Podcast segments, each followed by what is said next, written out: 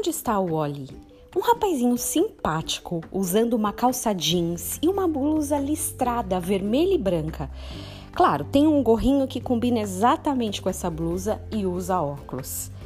A graça de saber da vida desse tal de Oli é realmente buscar esse personagem no meio de um mar de outros, todos ilustrados.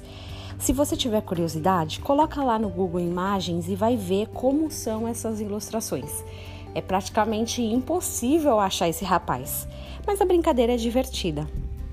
Apesar do objetivo da brincadeira ser exatamente a dificuldade de achar ele no meio da multidão, um pesquisador utilizou um algoritmo baseado em 68 localizações do personagem tiradas dos livros originais para identificar uma fórmula para encontrar o Oli. É possível ter as coordenadas de como encontrá-lo e quem não tem paciência para buscar pode tentar usar essa fórmula. Então, me invocareis, ireis, e orareis a mim, e eu vos ouvirei.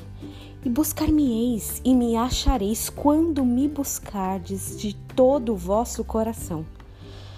Quando essa profecia foi feita em Jeremias 29, capítulos 12 e 13, o povo estava escravizado na Babilônia.